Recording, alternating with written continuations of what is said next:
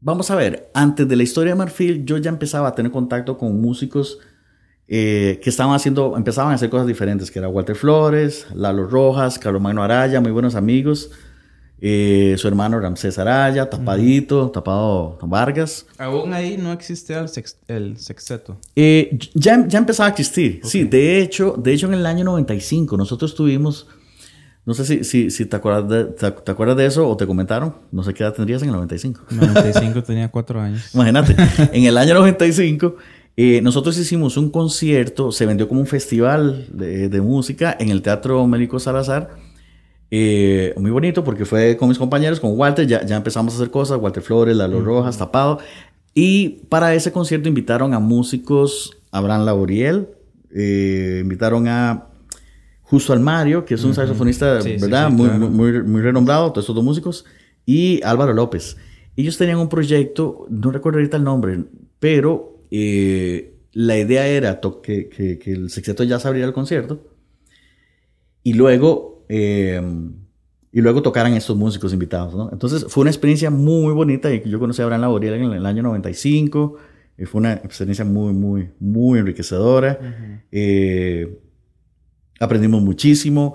Para esa ocasión ya Carlos Magno no estaba, no estaba ya en Costa Rica, yo creo que él ya estaba en Miami estudiando. Entonces tocó con nosotros Álvaro López. Entonces, de hecho, en, en YouTube se, se, consiguen, se consiguen, creo que está parte de ese, de ese concierto por ahí eh, donde salimos tocando con Álvaro López temas de Like Years, por ejemplo, me acuerdo que era un tema de, de Chicorea, que fue una gran influencia, ahora que me hablabas de influencias, perdón, y no te di nombres, eh, Chicorea, John Patitucci, su grupo de Web, eh, y muchos más, ¿verdad? Muchos más.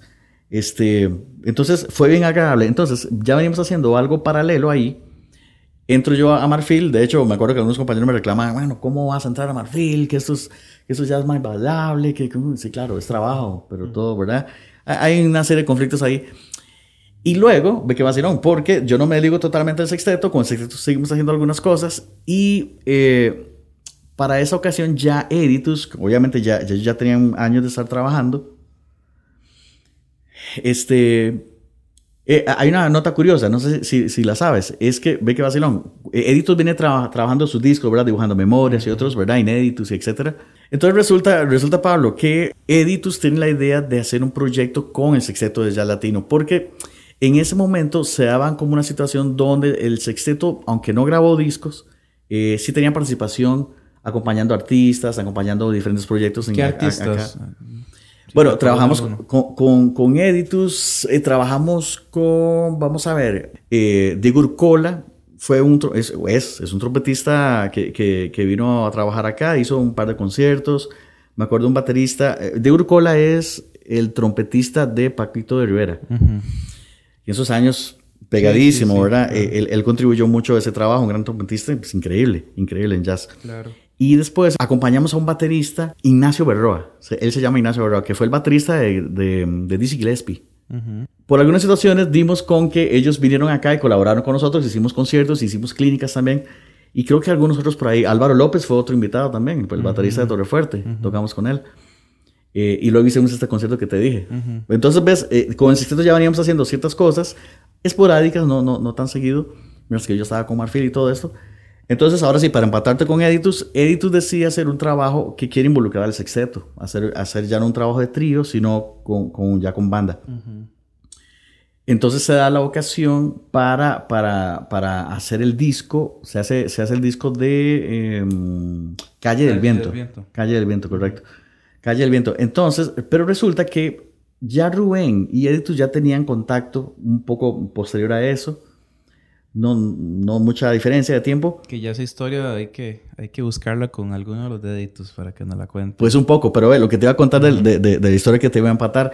Ve el vacilón. Resulta que la, la, situación se da así. Resulta que una vez Ricardo Ramírez, que es uh -huh. el violinista de Editus, tiene una llamada telefónica, ¿verdad? Y Ricardo nos cuenta, ¿verdad? Que él escucha un mensaje, porque en ese tiempo se dejaban los mensajes en el teléfono, ¿verdad? sí, sí, sí.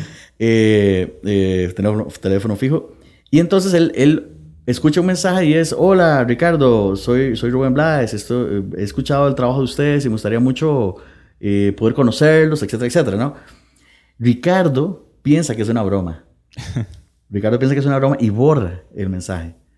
Fue un vacilón, porque él, luego lo cuenta como gran, gracia. Pero bueno, eh, resulta que por segunda vez vuelve otra vez a llamar a Rubén y deja un mensaje, ¿verdad? Y entonces ya le pareció un poco extraño, entonces ya se, pusieron en contacto.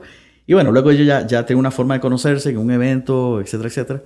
Y a raíz de, de, ya ese mm, contacto, Editus eh, decide hacer este disco que te digo, Calle el Viento, que es el sexteto de Editus solamente.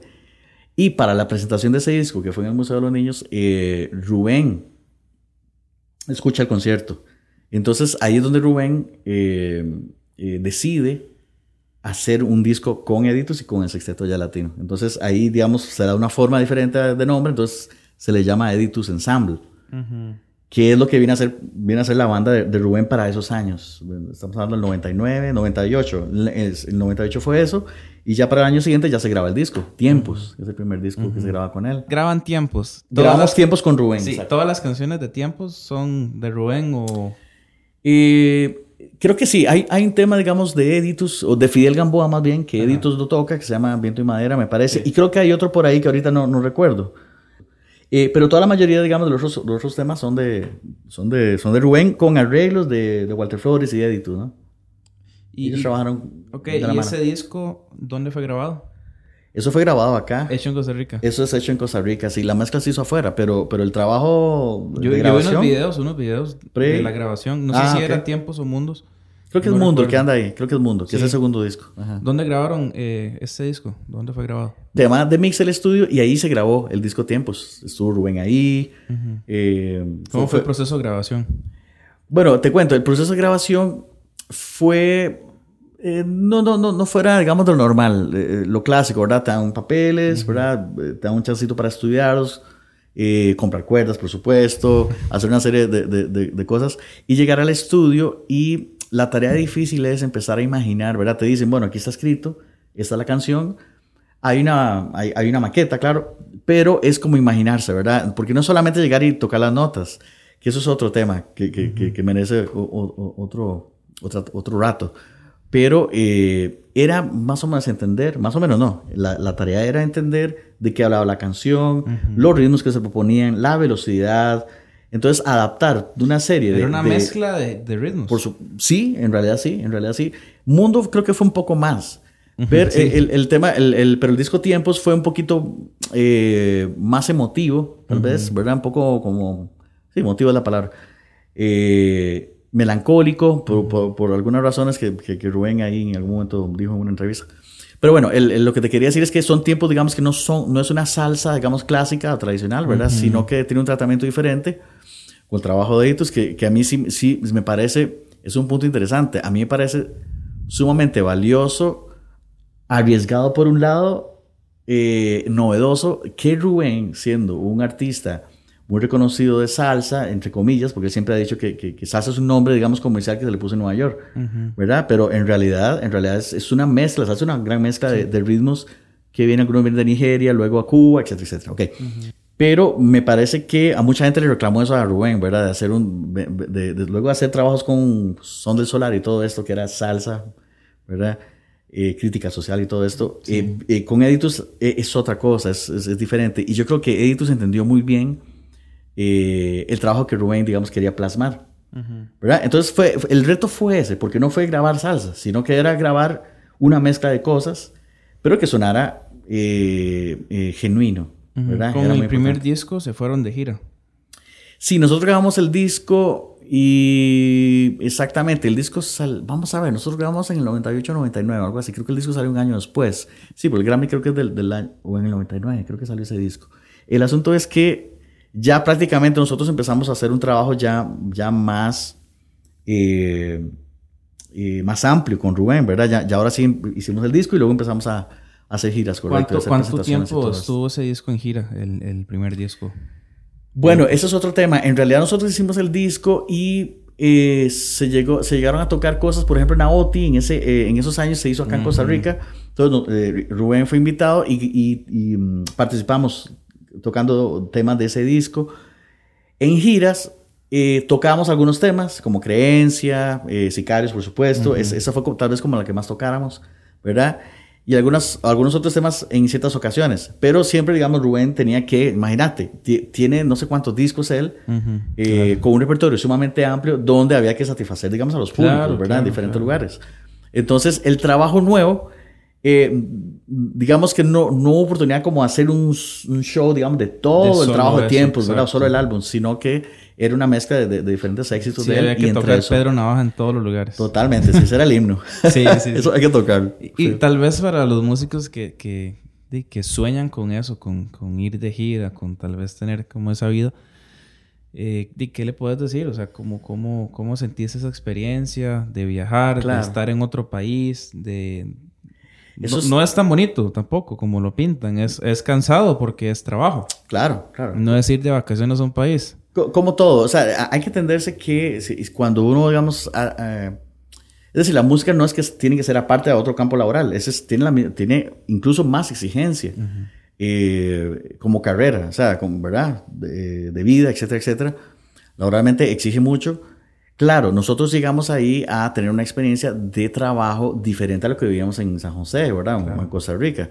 Costa Rica era muy fácil porque tenías todo cerca, te moviliza cerca, ¿verdad? Es un país pequeño, o sea, no sea pequeña, ¿verdad?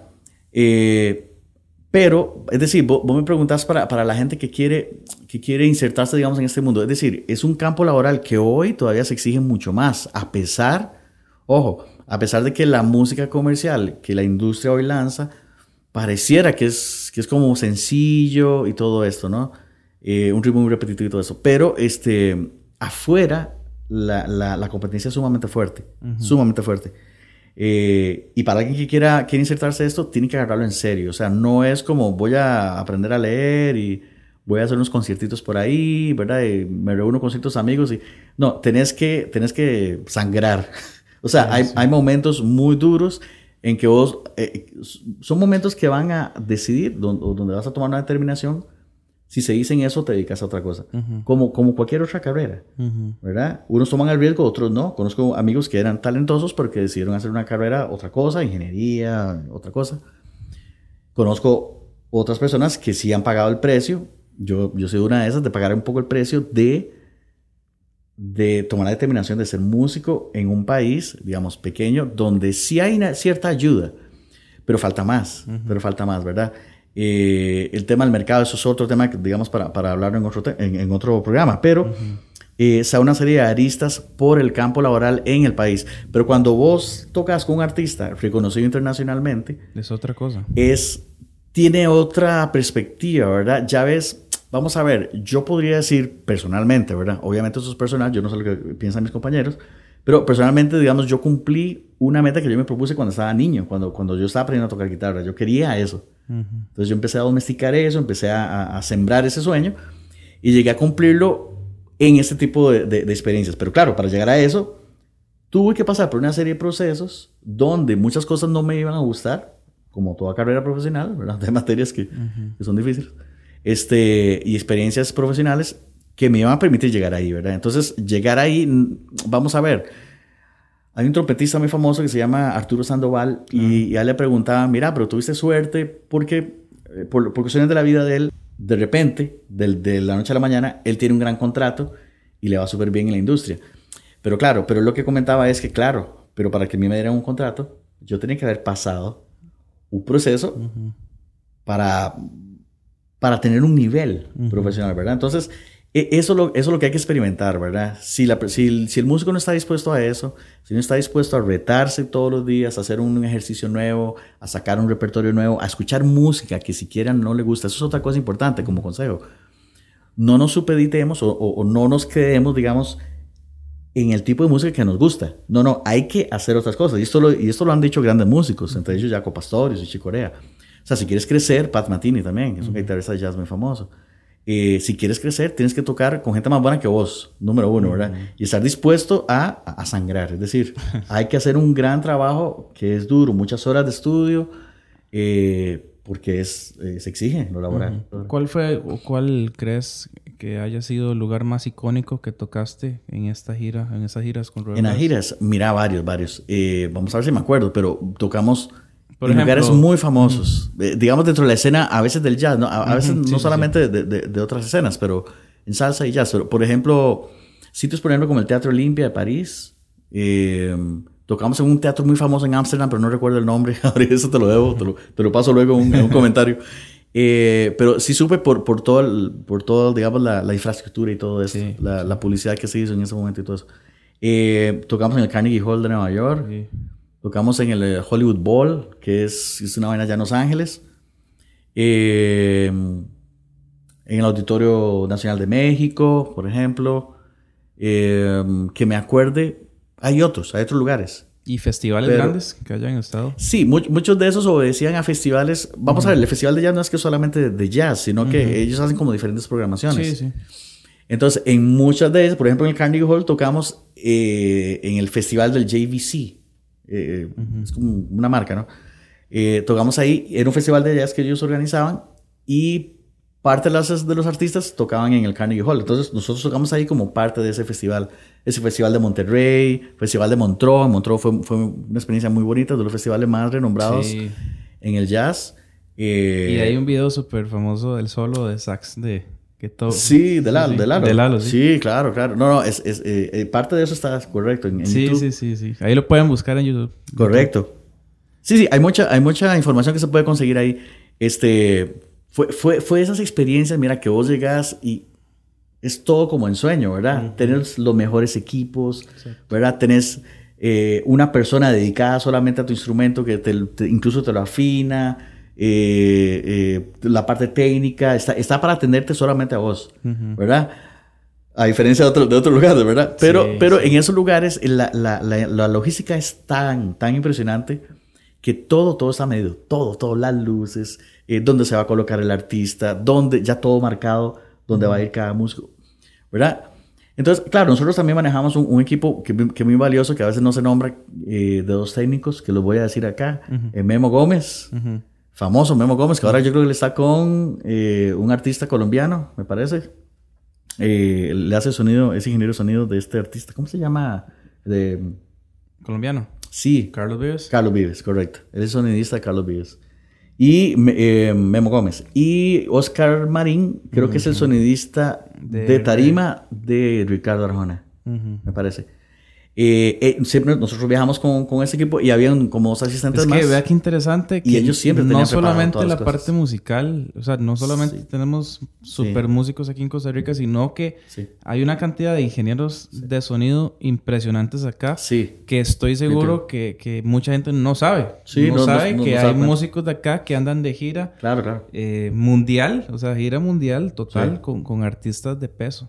Exactamente, exactamente. Entonces, parte, digamos, de, de, ese, de ese disfrute, por lo menos eh, en ellos que ellos siguieron trabajando ahí, eh, eh, fue a raíz de toda esa experiencia con Rubén, ¿verdad? Y ahí vienen los Grammys que ganaste. Sí, se hace trabajo de tiempo, sí, nos, damos nos dan la noticia de que, vamos a ver, para, para el disco Tiempos, nosotros tuvimos una participación en un programa de televisión en Nueva York, creo que se llama Sesiones de la Calle 54, eh, creo que no existe ese programa en la PBS, es un, es un, es un espacio, creo que es televisión estatal, me parece. Hicimos un show muy bonito ahí, que por cierto de público estaba Gilberto Santa Rosa, estaba Víctor Manuel, alguno de, estos artistas latinos. Hicimos el trabajo, tocamos en vivo, eh, que hay una letra muy Barcelona, que Barcelona no, o sea, simplemente e, era otro nivel. Cuando nosotros llegamos a los estudios de, de esos eran los estudios de Sony, quien había hecho el programa anterior, en las horas anteriores, era una pianista famosa de jazz que se llama el nombre ahorita. Eh, no era Nora, Jones, no, sino Diane Kroll. Me parece, Diane Kroll. Que en esos años, en, esos años estaba muy pegada y acá se conocía y todo. Eh, y fue, fue, fue bien bonito conocer todo ese trajín, ¿verdad? Es una vaina maravillosa. Sí. Este, a raíz de ese programa, según Rubén, tiene mucha repercusión en Estados Unidos, porque lo ve mucha población norteamericana. Y, y se cree, o, él, él, digamos, piensa, que eso pudo haber favorecido mucho el trabajo de tiempos, porque muchos norteamericanos pudo ver eh, eh, ese trabajo que era como, como salsa, como no, como, como música del mundo, etcétera, ¿verdad? Entonces, eh, creo que eso fue parte de, que se pudiera ganar el Grammy norteamericano, no, no Grammy, no latino, sino norteamericano. ¿Soñaste alguna vez eso? Ve que vacilón. cuando nosotros hicimos eso, empezamos con mención de broma ¿verdad? Que venía el asunto de los Grammy y todo esto, comenzó a empezar, ah, ¿te imaginas que esté nominado al disco? Ah, no, imposible, con, Rubén, no, no, ¿verdad? Y por, por, por, esos asuntos de la vida, este, nos pasa la noticia de que estamos nominados dentro, dentro de un grupo como de cuatro o cinco artistas que estaban Juan Luis Guerra y Luis Miguel. Ve qué interesante. Porque la categoría era, en Barcelona, los gringos eh, eh, le llamaban a esto la categoría como de, de tropical pop, algo así. Quedamos nominados en eso. Eh, y bueno, Luego, esa fue la, la, nominación y tú dices, no, no, pero no, imposible, man, qué bueno, qué logro, qué chévere, qué bonito, pero, pero no, no jamás pensar en, en, ganarlo, menos con él, con, con artistas de esa talla. Y al final se lo dieron a Rubén Blade, se lo dieron a Rubén, ese fue el primero. Qué, qué, impresionante. Fue impresionante porque incluso celebramos, ¿verdad? Pasa la noticia, no, nos vamos a ver en la casa, creo que de Walter fue que nos vimos. Entonces fuimos allá, compramos vino y tomamos vino y celebramos el, el, asunto y bueno, luego nos reímos con Rubén posteriormente, ¿no? pero, pero fue un día como de celebración, claro, claro, claro, era, era un logro eh, muy bonito por lo que significaba, por el trabajo, ¿verdad? Eh, y un logro musical creo que muy importante, ¿no?